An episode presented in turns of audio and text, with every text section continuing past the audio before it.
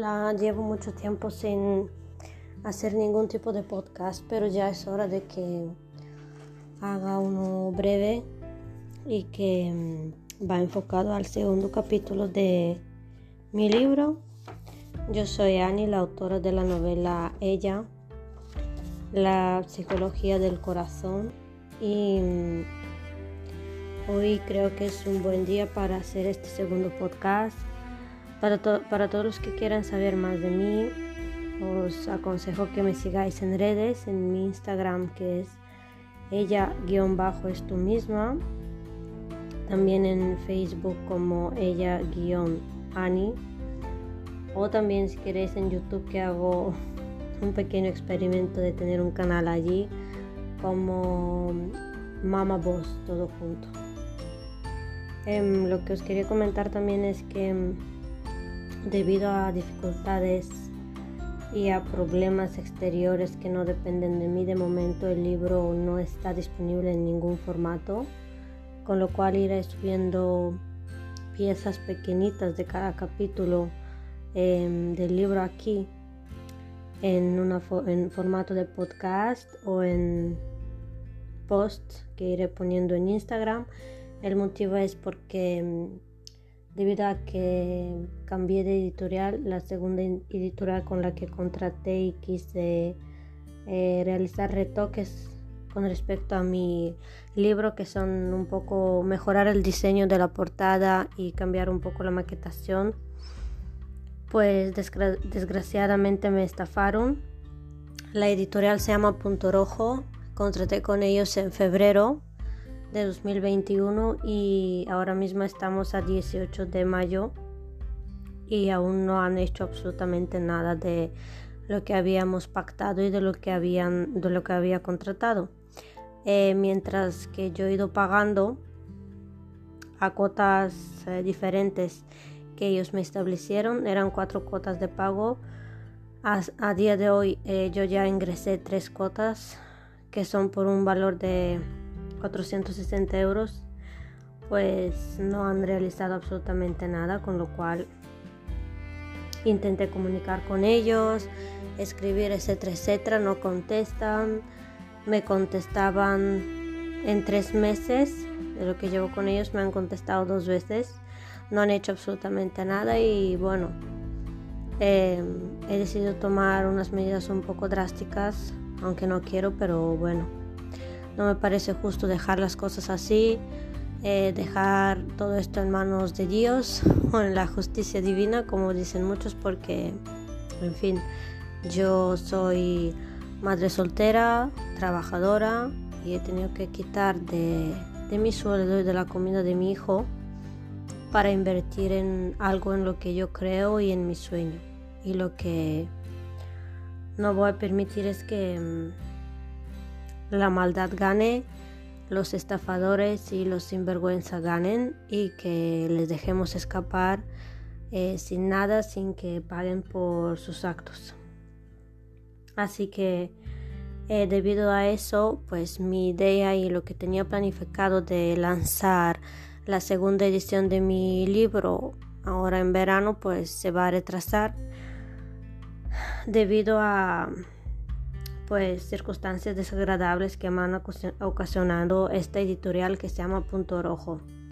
Pero bueno, ya he contactado con una persona que es muy amigo mío para que trabaje mm, sobre el diseño de la portada y la maquetación y se ha puesto ya manos a la obra, con lo cual espero que en julio puedan encontrar mi libro disponible en formato papel y en ebook en en Amazon y seguramente en Amazon y ya veré en qué, en qué otras plataformas lo puedo subir ya que he tomado la decisión de que soy autora que me autopublico totalmente sin necesidad ni respaldo de ninguna editorial.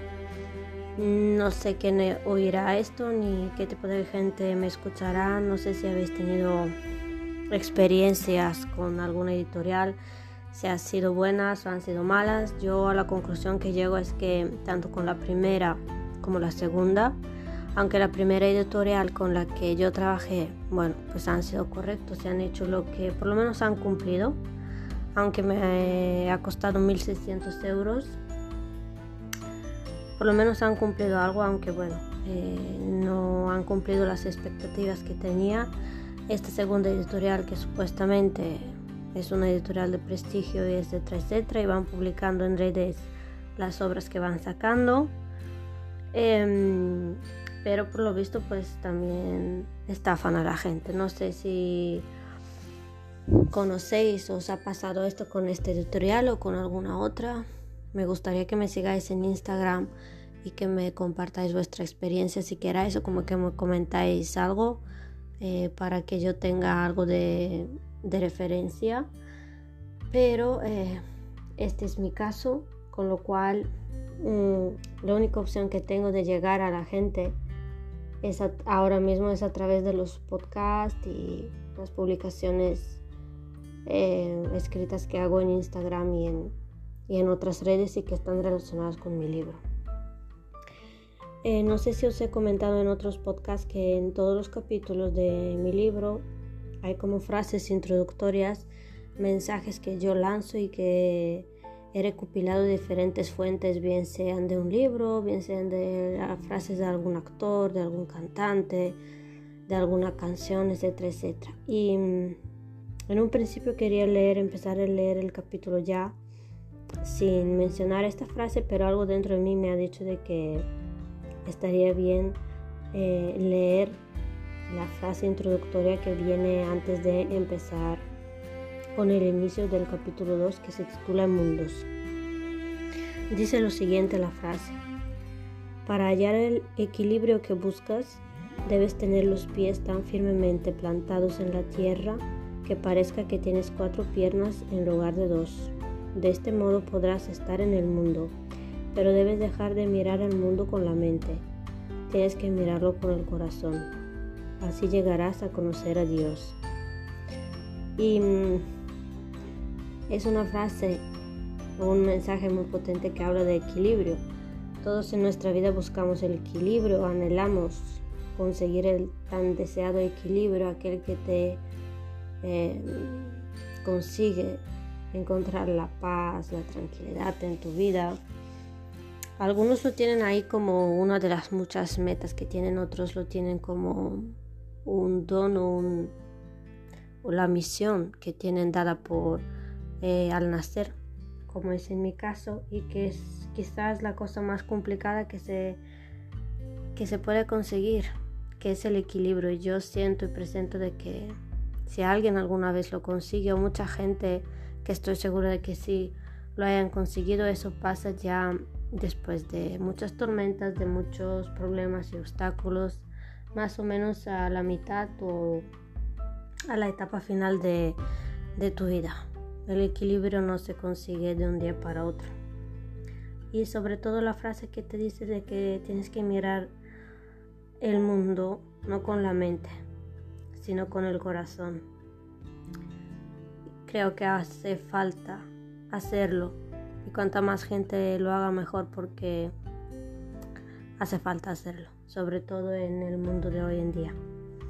Y os voy a leer un poquito del capítulo de mi novela Ella, la psicología del corazón, que me ha llamado muchísimo la atención y que mm, espero que os haga pensar un poquito sobre ello. Comienzo. Un tiempo más tarde, puntos suspensivos. Ya habían pasado cuatro años desde que ella no veía el mundo de la misma manera.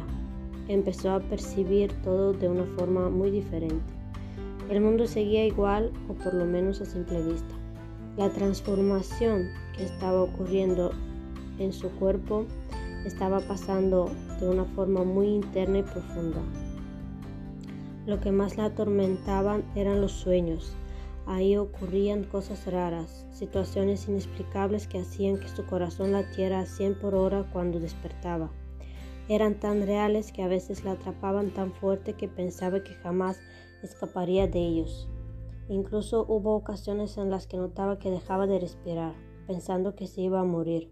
En sus sueños se hacían realidad sus miedos más profundos, como suele pasar en los sueños, ¿verdad?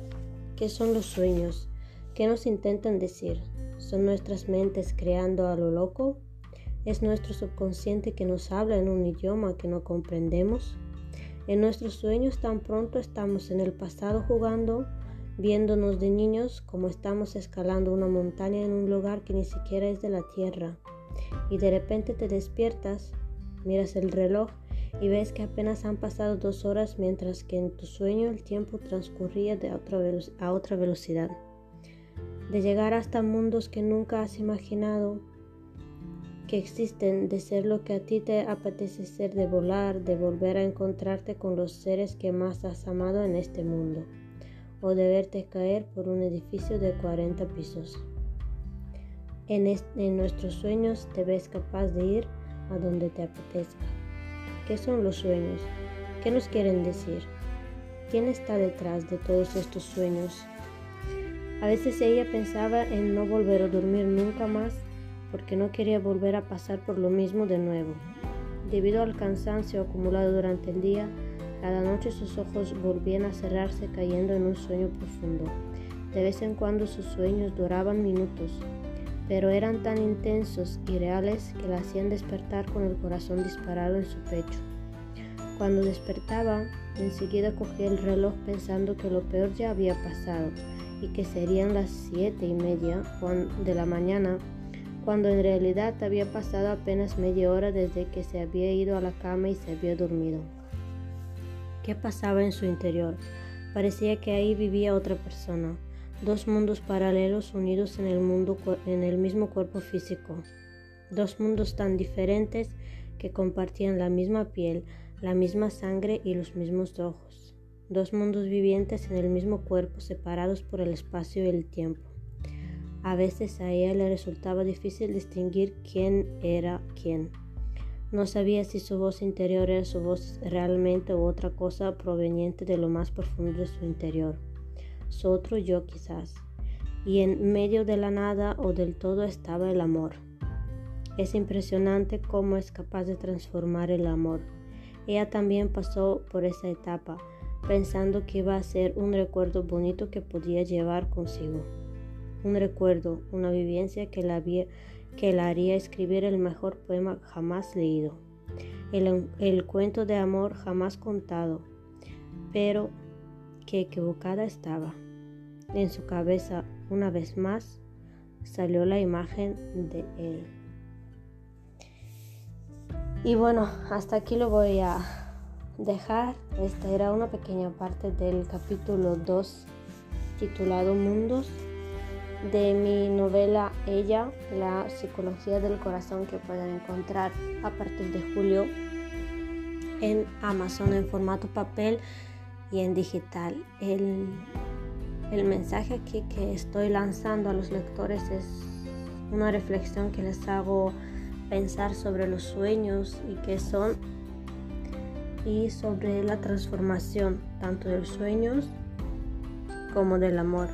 Mm, el mundo que describe ella, esta segunda persona, etcétera, etcétera, en los sueños, os comento que en realidad existe. Y más adelante la eh, veremos de qué se trata y de qué personaje oculto eh, guarda ella en sus sueños. Algo que es real. Y cuando digo que es real es que existe. No es Muchos de los lectores que han leído mi libro se piensan que es inventado por mí, que es ciencia ficción, pero no lo es. Eh, lo describe la física cuántica, los psicólogos, ya hay estudios, demostraciones, etcétera, etcétera, eh, de esa segunda persona que vive dentro de, de cada uno de nosotros y que se conecta con nosotros, con cada uno de nosotros a través de nuestros sueños. Eh, me gustaría que pensarais sobre eso y que si tuvierais la ocasión de escribirme o de decirme quién pensáis que es esa persona que vive dentro de vosotros. Así que nada, mm, os agradezco muchísimo el tiempo. Espero que este segundo eh, o tercer ya breve podcast os haya gustado y que os haya podido llamar un poquito la atención o por lo menos os ha hecho pensar, reflexionar o tocar ahí algo dentro de vuestro interior. Gracias.